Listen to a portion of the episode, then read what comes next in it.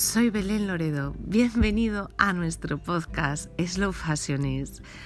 Conoceremos una nueva marca que nos contará un poquito más de su alma. Quédate ahí y escucha.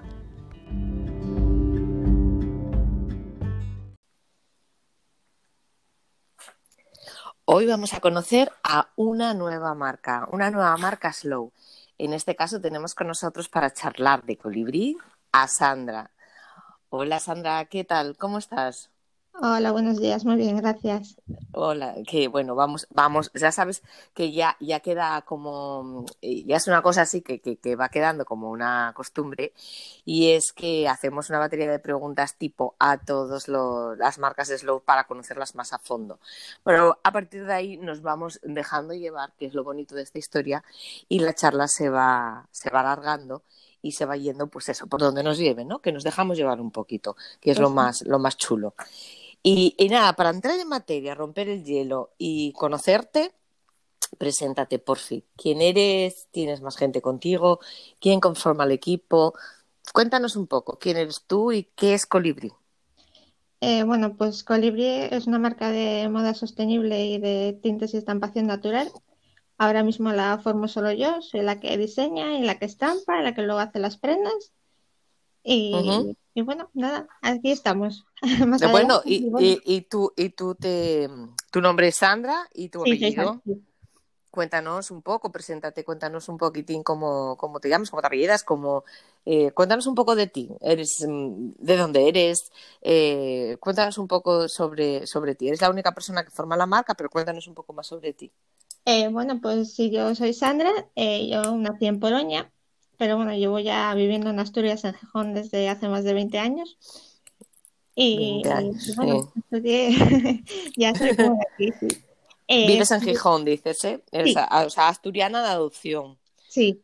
Vale. En Asturias tenemos un dicho para, para las personas que nos escuchen, que no sean de aquí, que es uno, y te lo habrán dicho mil veces, porque se dice mucho a las personas que vienen de fuera, es que uno ye de donde pase, no de donde nace.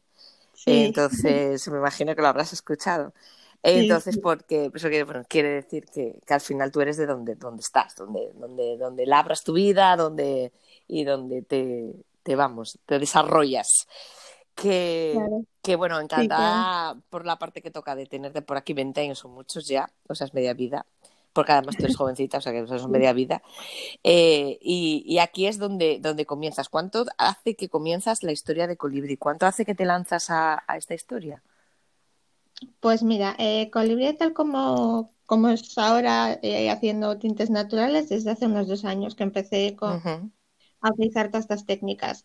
Eh, ya antes había mm, empezado con un proyecto de moda sostenible Empezaba a usar algodones, eh, yo solo quería usar tejidos sostenibles, entonces empecé a usar algodones que no tuvieran ningún tipo de tinte. ¿Qué pasa? Que esos, algodones, eh, tú en la naturaleza encuentras algodón en, marrón, en verde y en crudo, ¿no? A mí eso me hacía como muy soso, muy aburrido al final. Entonces empecé a buscar la manera de color a esas prendas. Y nada, así investigando un poco, empecé a aprender a, realizar tintes naturales, eh, la estampación y bueno, o sea que desde el que comienzo que tú llevas, digamos, como profesional y controlando mucho sobre el tema textil, no mm. importa ya tanto si es con, mm, con, una, con la marca tal cual, Colibrí o tal, ¿cuántos, ¿cuántos años hace que llevas ya metida en este mundito? A ver, yo estudié carrera de diseño de moda, entonces luego empecé trabajando. Eh, de hecho, de hecho, también trabajo como diseñadora freelance para algunas empresas y, a la vez que llevo la marca. Entonces, bueno, yo ya Acabé la carrera hace unos eh, seis años. Ajá. bueno, desde entonces llevo intentando meterme por un lado o por otro, aunque bueno, yo la verdad que sí que siempre me gusta la idea de tener yo algo. Sí, de emprender una, una, una historia. Ajá. Mira, no, eh, es un dato que no conocía que trabajabas como freelance para otras marcas, eh, como diseñadora freelance. la verdad que a mí me apasiona, tú lo sabes porque ya te lo dije de forma privada, el tema de los tintes naturales. A mí es una cosa que me, que me apasiona. Tú dices que la naturaleza que nos proporciona eh, tres colores, ¿no? Que decías el marrón, el verde y otro me decías, ¿no? Sí, en el caso del algodón, sí. Sí. Eh, ¿Te refieres a tintes naturales? ¿Te proporcionan esos tres colores base? ¿O con tintes... no. No, no el, algodón en sí, lo que puede ser de, que luego se hace el tejido. Sandra, perdóname, pero soy una total inepta en esto, ¿eh? Del algodón y de los tintes. me encantan, pero no tengo ni idea de piel, pregúntame, pero de esto nada. O sea que el algodón en sí puede ser, que yo creo que como yo estará mucha gente, marrón, verde y el otro color que decíamos era. Era crudo, blanco. El, crudito este, ¿no? Sí. Y ese es el color del algodón. El algodón puede ser así ya, de natural. Anda. Sí, la flor del algodón, sí. Que yo, yo estoy tampoco, bueno, yo ahora sí que lo sé, ¿no? Desde que empecé a buscar sobre tejidos sostenibles y demás. Sí pero es el, son los colores que, encontramos, sí. es curioso, es curioso, no, no, tenía ni idea, o sea, es una cosa eh, curiosa de, de saber que, que ya de, de, mano los podemos obtener en esos tres colores. Pero claro, obviamente, aunque puedas trabajar esos colores, aparte que tenemos en cuenta que son colores eh, sobre, o sea, mates, son, son colores naturales, no, no, tienen demasiados matices. Pero, pero claro, obviamente cuando uno se pone a diseñar o cuando uno se pone a hacer algo de textil, eh, necesita más color en la vida, ¿no? Necesitas más, más tonalidades. Y es ahí como empiezas tú a investigar con el tema de los tintes y los naturales. Porque claro, después de utilizar un buen algodón, meterle tinte, eh, me imagino, eh, químico, pues es una casi casi una aberración, ¿no? Es una un poco una locura, ¿no? Claro, es lo que pasa sobre todo en muchas ocasiones cuando te encuentras que hay muchas marcas ahora que se unen a mm. esto de la moda mm. sostenible y ves que te venden una camiseta negra sostenible y dices, pero esa camiseta negra que encima te vale 5 euros, ¿qué no. es algodón orgánico? Porque sí, puede ser de algodón orgánico, pero ¿qué le habían echado encima, no? Es, es lo que me parece que sí, que es todo un poco, bueno, bueno, además, aparte, eh, lo hablábamos con anteriores invitados y, se habla, y es un tema que, que hablamos, o sea, que es recurrente, porque es sostenible. Em, a ver, a veces cuando hablamos de sostenibilidad se nos llena la boca en centrarnos en, la sostenibilidad ecológica. Y, hmm. un, producto es sostenible desde muchísimos puntos de vista, eh, el social también. Entonces, y lo que tú estabas diciendo, cuando una camiseta te vale esos 5 euros, yo siempre digo malo. O sea, ya, y no es por decir nada, pero es que cuando partes de un precio final así, indica que detrás hay, o, o, por, lo menos, condiciones eh, eh, salariales laborales bajas o una producción industrial mm, masiva que habría que ver su sostenibilidad, porque claro, ahí habría que indagar muchísimo, porque probablemente, muy probablemente no lo fuera, etcétera, etcétera, etcétera. Esto para las personas que están metidas en el mundo del slow fashion, en el mundo de la moda simplemente, mm. es obvio, o sea, es una obviedad porque todos sabemos lo que vale el metro de textil, todos sabemos lo que vale el metro de un algodón 100%. Claro. Eh, o un algodón que, venga, que nos venga con alguna certificación de garantía de sostenibilidad, vale, mm, es caro, es bastante caro. Entonces, eh, fabricar eh, a unos costes tan bajos es casi imposible. Cuéntanoslo tú. Eh, porque, porque cuéntanos tú, porque es que es que es que es con matemática pura, ¿no? O sea, no, no, no, hay, no hay manera. Claro, y ya luego la gente, el problema es que además luego la gente no lo entiende, ¿no? O sea, la gente de a pie de calle es muy difícil a veces que entienda que, mm. que esa camiseta que de 5 euros lo que hay detrás y el por qué lo que haces tú no puede mm. valer eso. Se acostumbra la gente un poco pues a que todo es barato y les da igual, además, luego, pues bueno, ¿qué más da? Si se me estropea en dos días, ya me compro, otra. Estamos ahí con el consumismo de todo. Pero yo creo que ahora, mm, claro, pero nuestra función, y la función también de este podcast mucho, mm, mm. que, pretende alcanzar consumidores finales, es, es, eso, porque a veces hacemos cosas porque no sabemos, porque desconocemos. Entonces, cuanto más sabemos, más capacidad tenemos de decidir. Entonces, un consumidor ilustrado, un consumidor. Eh, había una frase que no me acuerdo cuál era, hace tiempo que la escuché, que me pareció brutal, que era como, eh, como inteligencia ecológica, una, pero era una, era una palabra compuesta, ¿no? Pero venía a decir eso, que era una inteligencia ecológica. Esa cultura ecológica te permite decidir. Luego tú ya decides lo que te da la gana como consumidor. Pero el saber que hay detrás de esto. Por mm. eso es conociendo el alma de marcas Slow, para que nos contéis qué hay detrás. Y eso te quiero preguntar, ¿qué hay detrás de un producto tuyo? ¿Qué hay detrás de un producto de colibrí? ¿Cómo empieza? ¿Cómo te inspiras? ¿Y cómo es tu proceso de producción? A ver, eh, desde cero, desde el minuto cero, porque el diseño también cuenta y las horas de diseño también cuentan. a veces nos olvidamos dentro de la producción de esa parte del diseño y eso lleva mucho tiempo. Cuéntanos un poco, Sandra, ¿cómo va eso? Pues mira, yo eh, tengo dos formas de trabajar. Por un lado, a veces eh, puedo tener un diseño en mente y para ese diseño hacer un tejido. O al revés, a veces pues eh, tengo unos materiales para estampar y, unos tejidos y me pongo a estampar y luego ya decido lo que voy a hacer con ese diseño, con esa, con ese tejido que, que he salido, que además la forma en que yo trabajo no, al usar todo formas mm, técnicas eh, naturales, eh, no es algo que controlas 100%, entonces siempre son piezas únicas todo. Eh, yo, pues, por ejemplo, al principio, eh, el proceso que, bueno, te cuento un poco el proceso, cómo funciona todo el tema de las Sí, sí, sí. Eh, al principio, pues los tejidos hay que lavarlos bien, porque siempre, aunque sean naturales, siempre llevan algún tipo de grasa o algún tipo de mm, algo que pueden utilizar, evidentemente, en los procesos de hilado, que, luego pueden pedir que el tinte se adhiera bien a, esa tela. Entonces hay que lavarlo bien y luego hay un proceso que se llama mordentado. El mordentado, que es? Pues es la preparación de ese tejido para que absorba ese tinte y de alguna manera ese tinte se quede ahí como encapsulado, como, como recubierto para que luego con los lavados no, no se vaya. ¿El mordentado? Sí. Ajá. Para, es como la fijación del tinte, ¿no? Sí, pero es, se realiza antes, de, antes del tinte. La gente a veces piensa que se realiza después. Es, es la preparación del tejido que se realiza antes. Es la preparación, ajá. Sí. Eso y bueno, yo mm, todos los procesos, evidentemente, con, con productos pues que no dañen medio ambiente, todo siempre con productos naturales. El más pues hay muchas, mm, muchas cosas que puedes utilizar. Yo lo que utilizo mayormente son eh, la soja, por ejemplo, y, el, bueno, a ver si una, una, sal eh, alumínica, ahora no sale el nombre. Ajá, vale. Es que esto todo es básico para que también todo el mundo se dé cuenta de, de todos los procesos, que es importante que teñir no es mm, llegar y meter la tela en el, en el tinte teñir es todo esto. O sea, primero hay que prepararla, luego hacer el mordentado. Exactamente. Es fundamental. Sí. Eh, el alumbre era lo que te quería decir. Que también ¿Con alumbre o con soja el mordentado? Sí, es que ahora se utiliza mucho como desodorante la piedra de alumbre, pues esa misma se utiliza para esto.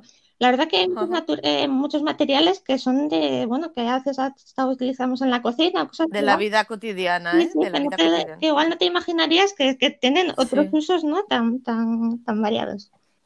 Bueno, pues una vez que el tejido está preparado, ya se puede empezar a, teñir o a, o estampar. Luego ya cada tinte, dependiendo del material que utilices, pues tiene una técnica, otra, depende de lo que hagas con él, pues se te puede ir a unos colores o a otros. Eso te iba a preguntar, el tinte natural eh, no se comporta igual, eh, pienso, ¿no? Con un tejido o con otro. digo, en, en, resultado final de tonalidad y todo. Varía, depende del soporte, ¿no? Exactamente, sí. Eh, además, bueno, evidentemente, si te pusieras a teñir un, tejido artificial, que no es mi caso, pero bueno, normalmente no lo cogería, mm. ¿no?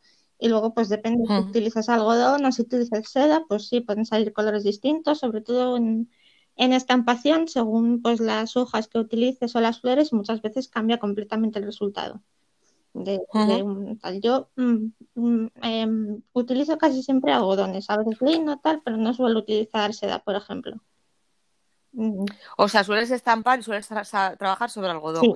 Me imagino que algodón 100%. ¿Utilizas el orgánico o, eh, no? Sí, Suelo, si no es orgánico, que sea siempre de fuentes éticas y sostenibles, eso sí. Pero... Hace, hace unos días escuché una entrevista en un, en un podcast eh, y, venía un científico y hablaba de que había veces, eh, y yo que ahí ya quedé muerta, que algún transgénico, algún algodón transgénico era más sostenible que algún algodón orgánico. Mm. O sea, habría un melón ahí de, de, debate brutal, porque si es verdad que, desde el mundo textil o, todos los que trabajemos en algún momento del proceso productivo algún, algún, algún textil, alguna tela, joder, pues lo que intentamos, eh, todo no lo podemos controlar. Es que, porque es muy difícil como, como marca sostenible. Eh, nuestra obligación sería conocer la trazabilidad o todos los pasos de ese producto hasta que llega a nuestras manos. Pero es que es eso imposible. es, es, muy difícil. Entonces nos fiamos de, determinados organismos, organismos que no son públicos, mm. ojalá lo fueran. Eh, ojalá lo fueran, digo, porque para nosotros sería más cómodo, tendría más garantía, que son los que se encargan de certificar mm. eh, esta sostenibilidad para garantizarnos que el producto que usamos es realmente sostenible. Mm. Y esto todo, eh, vuelvo a repetir, encarece un montón el precio final de, de, nuestra materia prima, que en este caso sería la tela.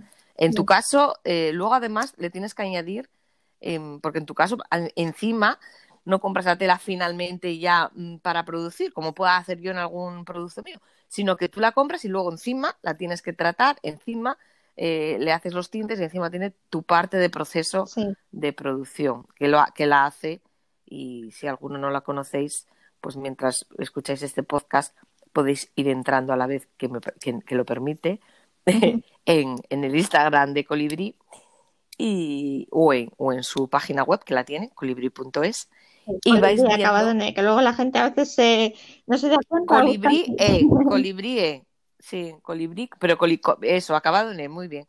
Eh, punto es, y ahí veis eh, las estampaciones eh, de las que estamos hablando, que son verdaderamente bonitas, porque talmente parecen un campo de flores. Gracias no sé si te has inspirado en algún momento cuando haces la estampación, tu, tu línea va por ahí o, te inspiras en otra cosa. Eh, no, yo realmente me inspiro en, la naturaleza en sí, en lo que voy teniendo en ese momento, ¿no? En las manos, en las flores que utilizo, en todos esos materiales, es lo que lo que me inspira así a luego a crear formas o a veces a, a, dejar actuar un poco la magia de todo ello, ¿no? A veces eh, yo coloco las cosas más o menos como a mí me guste porque luego al final es como te decía antes, no contarlas 100% y sobre todo hay materiales que, que, bueno, no sabes realmente cómo hacer ese resultado final y es un poco esa, esa magia que yo llamo, ¿no? Que tú luego abres la tela con todas esas flores y, es cuando ves el resultado y, y bueno, bastante... bastante o sea, te, te, dejas, digamos que te dejas llevar por las materias primas, te dejas arrastrar, te dejas guiar, ¿no? En el diseño. Es como el que pinta un cuadro a veces se sabe muy bien lo que se va a pintar y otras veces eh, el tema eh, se sabe cómo se empieza pero nunca cómo se acaba. Y la verdad es que los grandes eh, pintores, artistas, han dicho esto en numerosas ocasiones. Dicen, sé cómo empiezo pero nunca sé cómo voy a acabar. sí, porque a lo mejor una, una ahí, pues voy a poner aquí algo más o bueno, al final siempre igual le das ahí un, algún retoque o algo que... Sí, sí, sí, sí. Es verdad, o sea, una parte del proceso productivo, la más creativa, creo yo, porque es ahí donde la imaginación vuela y donde nos llevan ni sabemos dónde, ¿no? Y al final el, el, resultado final suele ser mágico, suele ser, suele ser precioso. Eh, bueno, eh, en la siguiente pregunta, Sandra, mm, que te iba a preguntar qué materiales utilizas que estaba dentro del Yo creo que ya lo hemos explicado un poco, pero si quieres lo recordamos, matizamos. Utilizas algodón y utilizas tintes naturales. ¿Sueles utilizar alguna, alguna otro textil, alguna otra materia prima? Eh, a ver, yo a veces sí que utilizo corcho natural. Por ejemplo, si hago algún tipo de bolso, algún cinturón para acompañar alguna prenda, sí que a veces utilizo corcho. Pero para estampar principalmente eso, algodón y, y alguna vez quizá alguna mezcla de algodón con lino pero principalmente con lino. Sí, pero principalmente es algodón, sí. Y luego, pues, El lino es un tejido también perfecto, ¿no? Un tejido, una, fibra natural que, que, es perfecta. Yo no sé para estampar si se comporta igual que el algodón eh, o es más complicado. Hay colores que sean un poco diferentes, pero bueno, es bastante parecido. Luego también hay otras fibras, hay otros tejidos mm, sostenibles mm. como, bueno, sostenibles de bambú. El, el bambú es un poco complicado el tema, yo no lo uso. Y bueno, hay tejidos que dicen que son sostenibles de algodón, que no lo son, eh, perdón, de algodón de bambú, que no lo son tanto. a veces también es complicado encontrar esos tejidos que, que, aparecen nuevos, ¿no? De algunos materiales y, Y te lo venden como es muy sostenible porque el bambú crece no sé qué, pero todo el proceso que hay detrás ya no es tan sostenible. Claro, exacto. Ahí es una, has, bueno, has tocado un tema súper importante y es cierto. El bambú es una planta bastante invasiva, además, crece mucho, crece muy rápido. Mm. Eh, y como es verdad que como madera también eh, es una de las maderas más sostenibles del mercado. Mm. Y cada vez se está utilizando más en, eh, en el occidente, ¿no? Porque era una, una materia prima muy del oriente, pero cada vez se está utilizando más en el occidente. Lo que pasa que, claro, habría que analizar también qué bambú, porque también habrá bambú y bambú, quiero decir, habrá la forma del cultivo, la forma de recolección y la, y la forma de, tratamiento de ese bambú lo inclinará hacia más sostenible que menos este sostenible. Volvemos a lo que hablábamos este también, a la sostenibilidad social. El proceso de crear el mm. tejido también no siempre es, eso. La materia prima es una, pero luego la contaminación o bueno, los recursos que tú utilices para crearlo el agua ¿no? que utilicen para la, para la que es muy importante porque aquí cuando hablamos de sostenibilidad de tejidos en gran medida en gran medida estamos hablando de la cantidad de agua y de por eso el debate de este señor era porque en este caso ese cultivo que él promocionaba promocionaba bueno del que el, científico este que te hablo que escuché era porque realmente esa semilla que él mm, defendía eh, se podía eh, cosechar en menos, en menos terreno,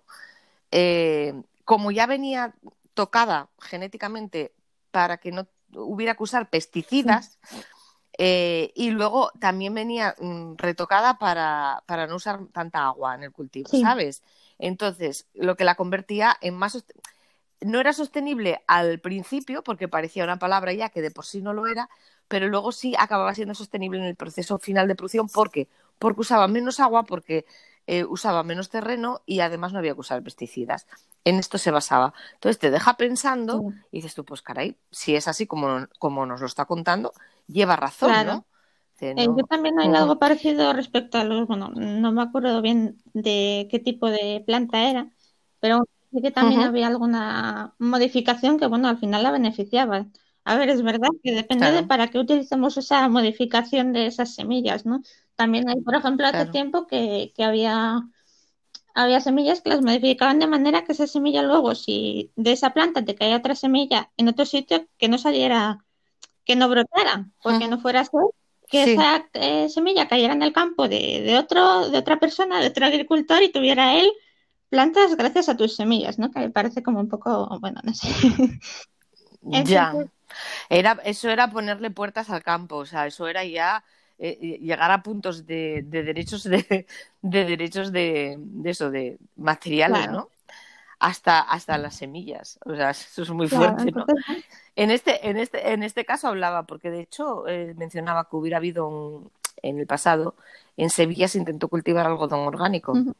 y, y no fue viable porque el algodón que se producía ahí requería tanta agua y tantas, eh, tantos cuidados respecto a pesticidas y demás bueno, aparte que por ese lado no lo era, aunque usaras pesticidas eh, sostenibles, o aunque usaras productos mm, tal, no lo llegaba a ser por el coste económico que todo representaba. Entonces, no era, en el mercado no era viable, con lo cual no, la, que, luego estás otra, es que el problema está también en la viabilidad final en el mercado, o sea, tengo que tener un producto sostenible y encima lo tengo que obtener a cierto precio, porque si se me dispara de precio, no me lo comprar claro, nadie. Además, una materia mm. prima que, claro, es eso, tú luego es como, como tú con tus materiales o yo con los míos, si los compro a un precio muy mm. elevado, ¿a cuánto tengo que vender luego yo mis productos? Que luego, mm, ¿quién me los va a comprar?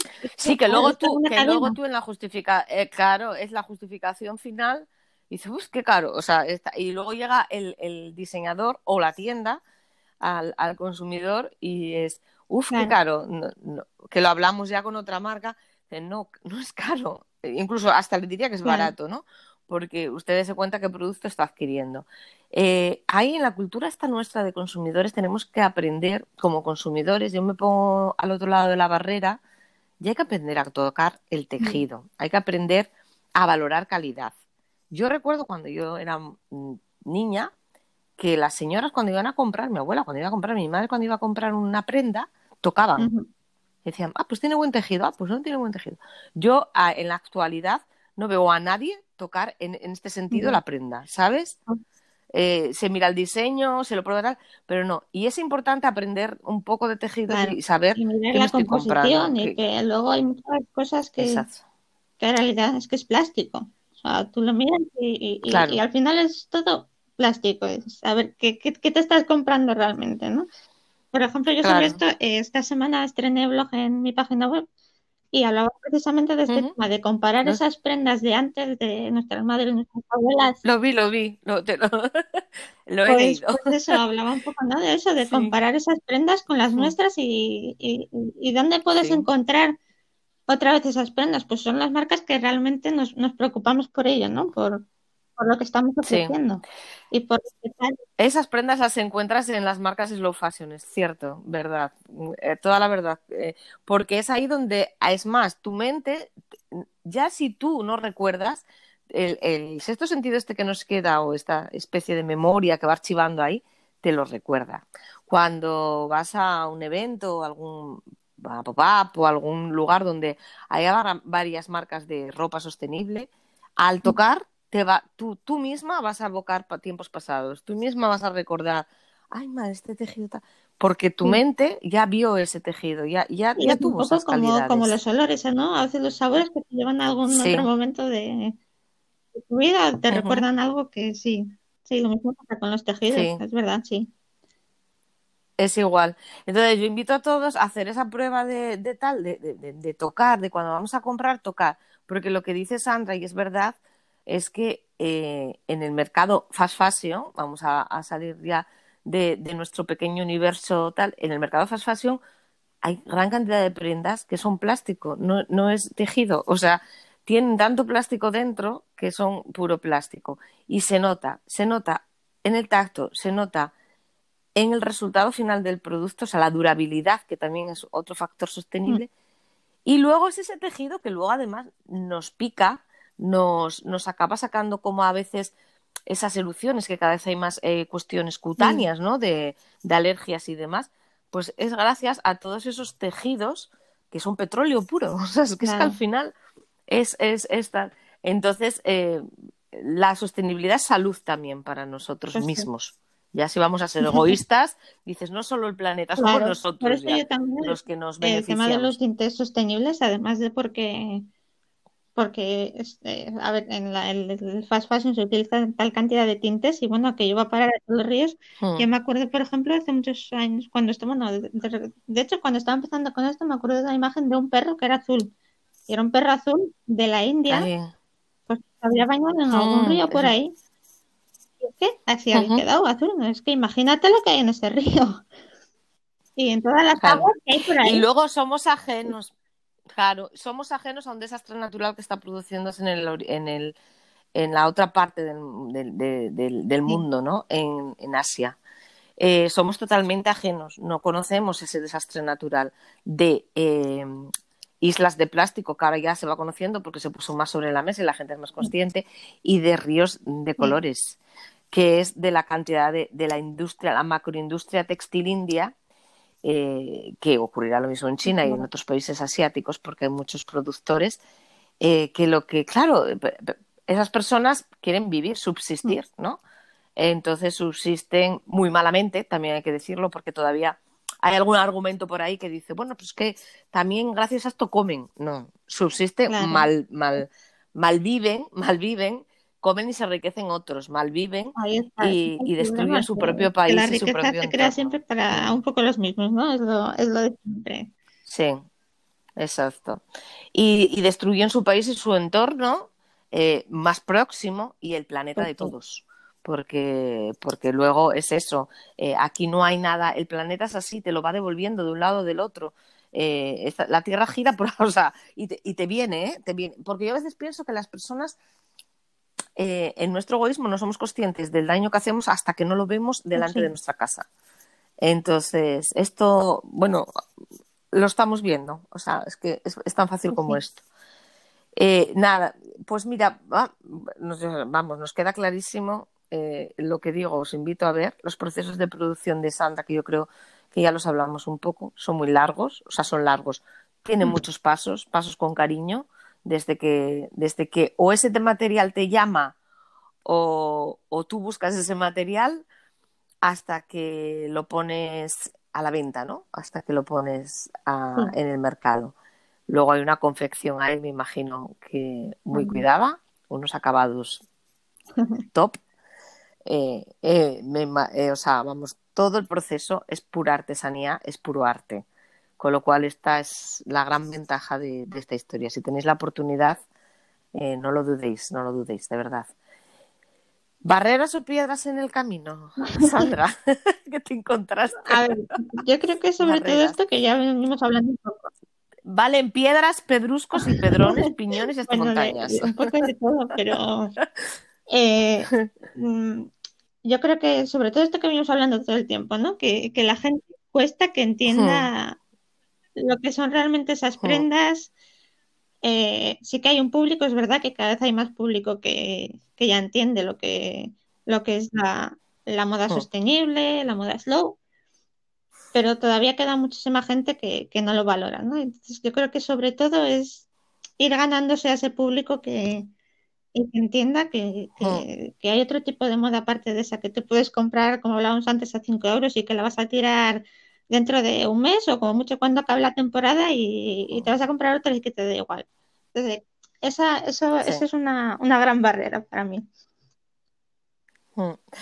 Eh, yo no recuerdo ahora exactamente cómo es el logo, pero me hizo gracia. Ayer paseando por, bueno, volviendo del, del taller de, eh, hacia, hacia la Renfe, pasé por delante de Adolfo Domínguez y, tiene un logo ahora fuera que es eh, no necesitas más, mm, repite, algo así. No me, no me lo sé muy bien, es el eslogan de Adolfo Domínguez, es un eslogan muy, muy sostenible.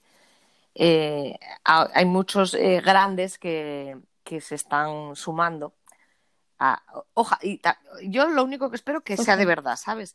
porque son los que nos pueden dar voz, porque los pequeños es verdad que o nos unimos como en la plataforma Slow Fashions, donde lo que buscas eso es que esa unión tenga esa fuerza eh, para hacer estos podcasts, para, para bueno, para, para, para hacer estas cosas, esto y más cosas que nos den esa visibilidad o que al menos alcancen a que podamos con nuestra voz contarle al consumidor final el por qué, explicarle. A veces vivimos muy a prisa y no tenemos tiempo casi ni para escuchar eh, tal. Por eso el podcast me parece la idea perfecta, porque lo escuchas en cualquier lugar y desde ese, desde donde quiera que estés haciendo lo que quiera que estés haciendo, te podemos contar, Sandra y yo, eh, por qué eh, un tejido sostenible es mejor para ti o, o, o, por qué tiene ese precio, respecto a otro. Decía que los grandes diseñadores se están uniendo un poco en, esa, en alzar esa voz y en contar un poco cómo es esto, ¿no? Entonces, ah, yo creo que eso está ayudando cada, y, está calando porque es más fácil para ellos, tienen más capacidad de, difusión. Eh, contar, no hace falta tener 800 camisetas. No, te, hace falta. de las que tienes, a ver, tampoco hace falta. Ah, eh, te hace falta tener X bonitas, ¿no? Que te pongas mucho, eh, que te duren mucho porque claro. Sí, Es que estamos eso, en vez de. No te hace falta estrenar todos los fines de semana, que hay gente que todos los fines de semana que va a salir, necesitas comprar algo, ¿no? No hace falta, si ni siquiera te acuerdas de lo que, lo que tienes ya en el armario, ¿no? Se acaba representando, su... acaba siendo un problema. Acaba siendo una tensión de almacenaje de, tanta, de tantas cosas materiales como me he comprado, que no sé ni dónde las voy a meter de ahí nacen eh, las, las, las cadenas estas de venta de ropa de segunda mano. O sea, tenían que nacer sí o sí porque, porque no quedaba otra. Pero da igual, si yo me compro mucha ropa y la Dalao también, al final generamos tanta ropa que, que, no vamos a ser capaces, que el mundo no es capaz de asumir ese Sí, yo creo que además es que, bueno, tú si, si estás acostumbrada a comprar y comprar ropa, eh, y vas a vender ese, mm, no lo sé, igual me equivoco, pero yo creo que esa persona se va a comprar a la tienda y va a vender la suya de segunda mano, pero...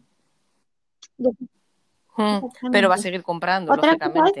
claro, que, si tú compras vendes de segunda mano y compras de segunda mano, bueno, eso se va un poco completando el círculo, ¿no? Eh, sí, esa parte, eh, eh, ese mercado que aquí en España no es tan incipiente, pero que en otros puntos de Europa sí que lo es, es el mercado de segunda mano, si es una solución sostenible.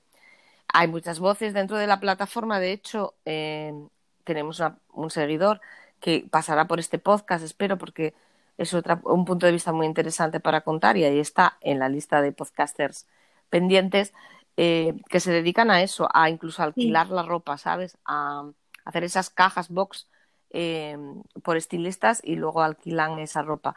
Hay muchas fórmulas para ser más sostenibles, muchísimas, pero la primera, mm, yo siempre digo, y luego está la de la segunda mano y hay, muchas, pasa en comprar calidad. O sea, la, porque para lo que sea, como si es para que al final cuando tú ya te cansaste acaben en Vinted o en una, en una plataforma de, de venta de, ropa de segunda mano. No, te puedes tropear dentro de, ponerlo, vamos, ponerlo Si hay cosas que si te las pones y te duran dos puestas, o sea, y, la, y, la, y el consumidor entiende esto perfectamente porque sabe de sobra lo que es y todos habremos pasado por algún eso, que es comprar una prenda eh, eh, que entre en la lavadora o que la laves y que salga otra prenda distinta ya, o sea, que ya digas tú. Y esto pues eso es la, bajísima calidad de un, de un tejido. Entonces, pues bueno. Si pudiéramos cambiar algo, si pudieras cambiar algo, Sandra, ¿qué cambiarías? Dentro de, de la marca tuya, dentro de...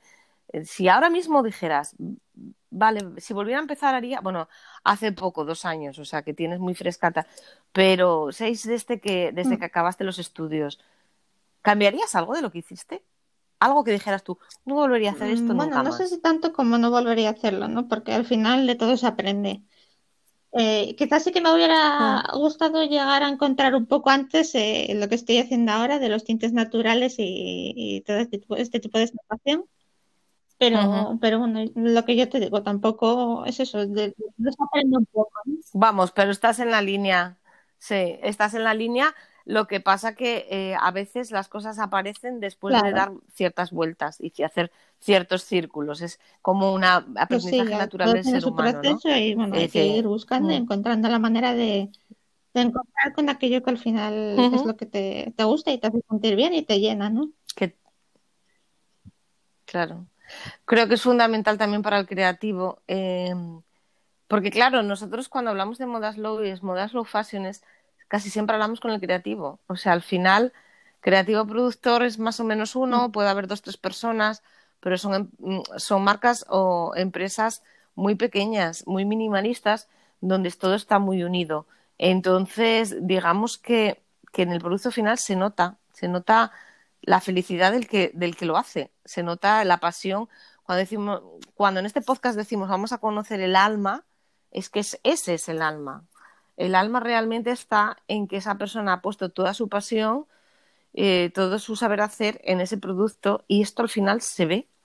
Y, además tienes la oportunidad de conocer eh, cómo el qué, de qué se inspiró, por qué se inspiró. Me parece fantástico, ¿no? Cómo tener una obra de arte en tu casa, que hablaste, fuiste a la galería, estuviste con el pintor y, y el pintor te contó en qué se inspiró y llegas para tu casa con esa obra de arte, con ese cuadro, eso es que me contó y esto está mm. inspirado en tal pues esto es lo pues mismo llevado a la moda. Todos los que hacemos este tipo de, bueno, poco. Eh, algo relacionado con la artesanía, todo hecho a mano, ¿no? Es, le ponemos un cariño especial porque cada, al, al, ser hecho a mano todo tiene como algo único, ¿no? Nada, no va a haber dos exactamente iguales porque siempre va a haber algo que, le diferencia de otra, aunque sea pues, muy parecido. Yo creo que eso también es forma parte de eso, de, tener algo único, sabes cómo está hecho, que está hecho con, con cariño especial y, que eso además es que no, no va a haber otro exactamente igual.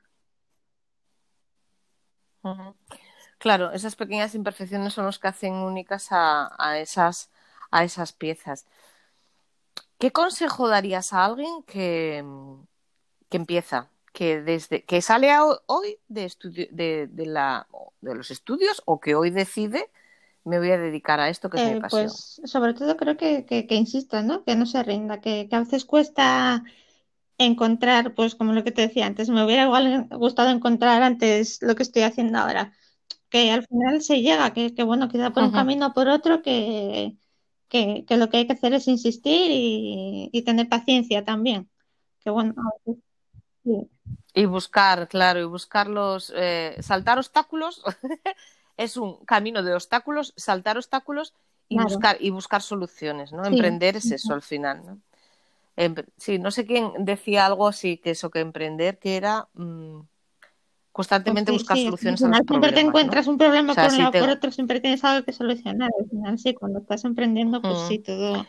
Ese es, otro proceso de, aprendizaje aparte, ¿no? Aparte de, lo que tú estés haciendo, el, emprendimiento también, pues conlleva muchas otras cosas que, que haces la gente no se da cuenta.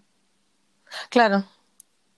Sí, claro, efectivamente. Por un lado tenemos la parte creativa y luego por el otro lado tenemos la parte empresarial.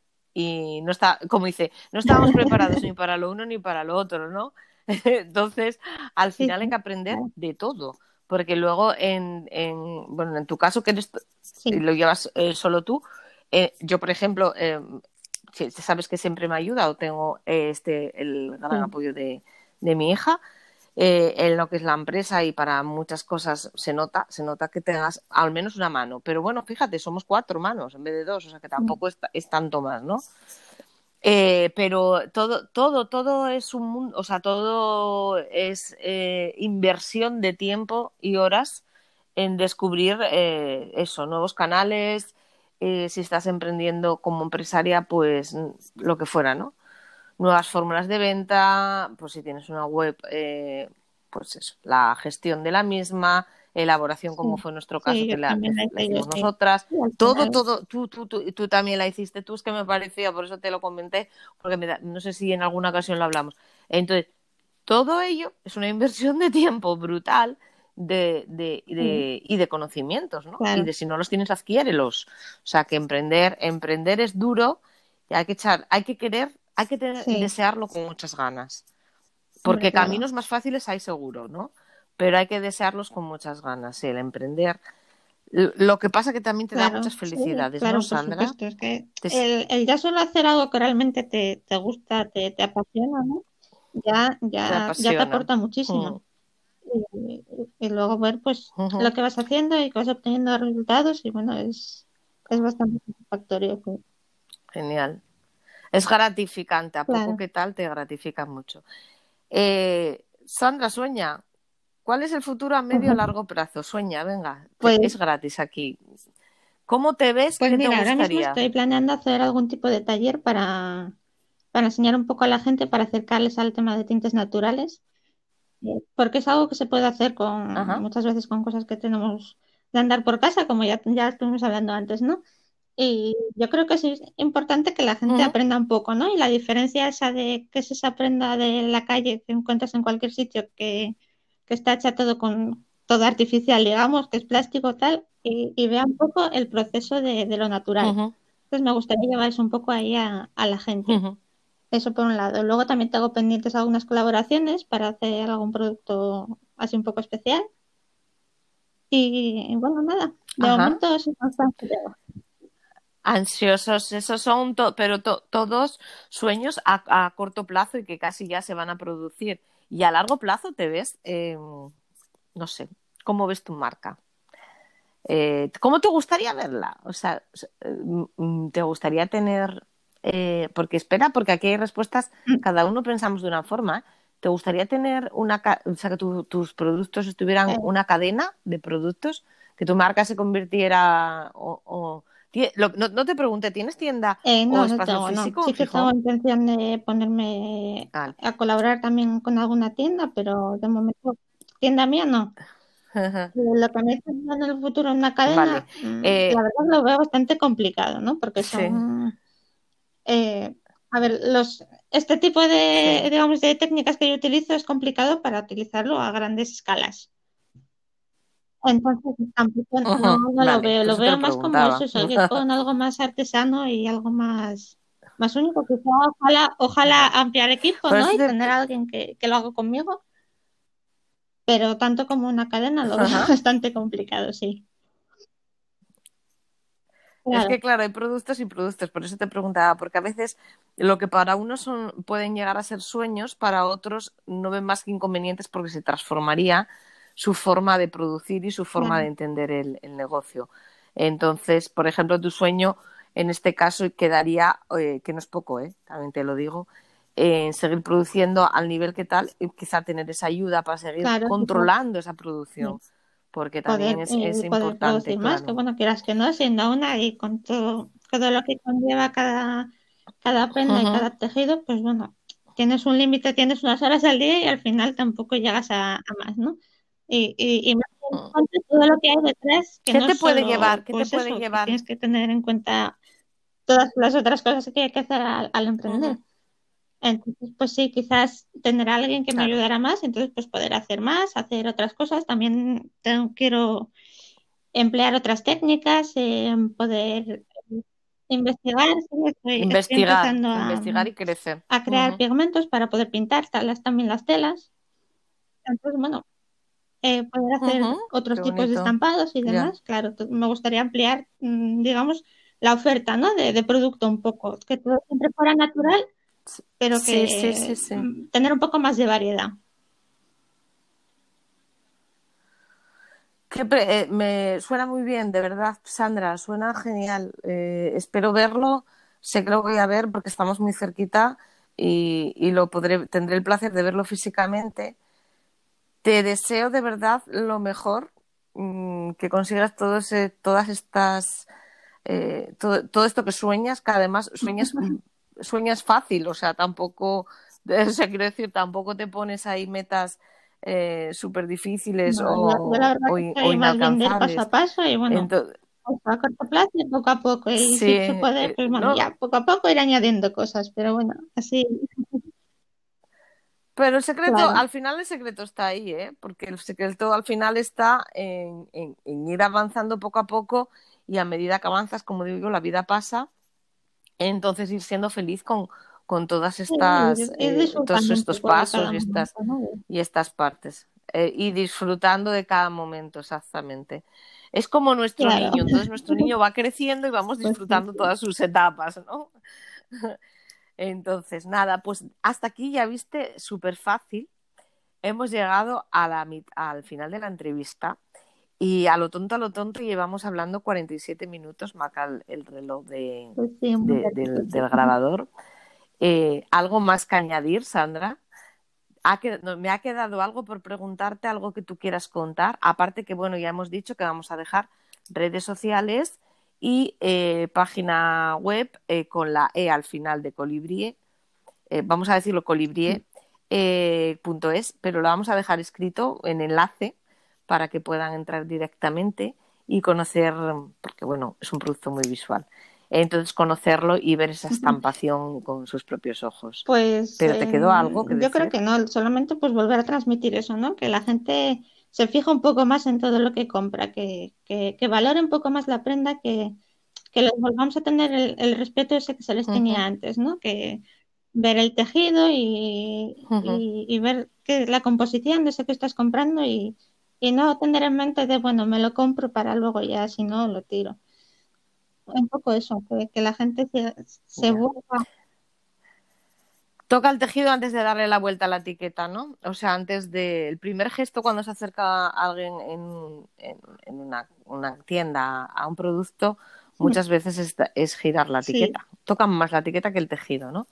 Entonces dices, no, primero tú toca el tejido de la calidad y cuando hayas encontrado algo que te gusta con la calidad que merece. Y mirarte las demás etiquetas también, que también es importante, no solo la del precio, sino de dónde viene y, la composición. Sí. Exacto. Y si vas a girar, eh, muy bien, si vas a girar la etiqueta, gira la entera, ¿no? Mira su producción. Cuando hablamos de producción Made in Spain, mm, que nadie lo desprecie, no, no lo decimos aparte por la proximidad y porque estamos generando riqueza en nuestro propio territorio, en nuestro, en nuestro entorno. Eh, lo decimos porque aquí, al menos en España, hay una garantía de, también de medidas de seguridad y de salud en el trabajo y hay una serie de garantías que la ley marca de, bueno, de muchas cosas, ¿no? De vertidos a, a, ríos, de, muchísimas cosas que aquí están prohibidos. Entonces, al producir aquí ya de mano, ya de golpe y porrazo, se garantizan todas esas cosas, eh, que no es poco. Entonces, todos son beneficios. Mirar la etiqueta y, y cuando veáis Made in Spain, mm, luego, bueno, seguir mirando, seguir indagando eh, pero bueno, ya, ya empezamos bien, pues ¿no? Ya la cosa promete. Ha sido un placer charlar contigo, Sandra, de verdad. Me ha encantado. Tengo ganas yo de, verte yo personalmente y como estamos cerquita y poder ver esos, esos, esos talleres que vas a hacer, eh, porque es un mundo apasionante el de los tintes y, quién sabe, en el futuro eh, desde aquí, pues eso, eh, la plataforma también se generó para, para, para si pudiera haber colaboraciones entre los integrantes sería perfecto porque también enriquecería el producto final. Y, desde aquí un guante lanzamos también para, para el que quiera y, quien tal, quien, quien lo vea, quien, quien, envía la, la, posibilidad, pues sí. eh, quién sabe, ¿no? Se pueden hacer verdad muchas que, cosas juntos. Todo. A mí. Eh, es genial, porque, porque es que se pueden hacer preciosidades. Yo, yo es que empiezo a dejar volar la imaginación y mejor me bajo y me paro. Porque, porque ya lo veo, ¿sabes? Yo además lo veo enseguida. Te pasará a ti como creativa, eh, pero que enseguida yo lo estoy viendo. Dice, yo ya lo estoy viendo. Pues un placer, de verdad. Me ha encantado pasar este ratito contigo. Espero que está a gusto en este podcast. Eh, porque pretende ser eso, un ratito de charla de amigas y, que, y que todo el mundo esté súper cómodo, nadie esté así ni tenso ni nada, ni, ni, ni tipo entrevista promocional ni nada. Y, espero que lo escuchen muchos, muchos oyentes. Gracias, Sandra. Hasta luego. Un beso.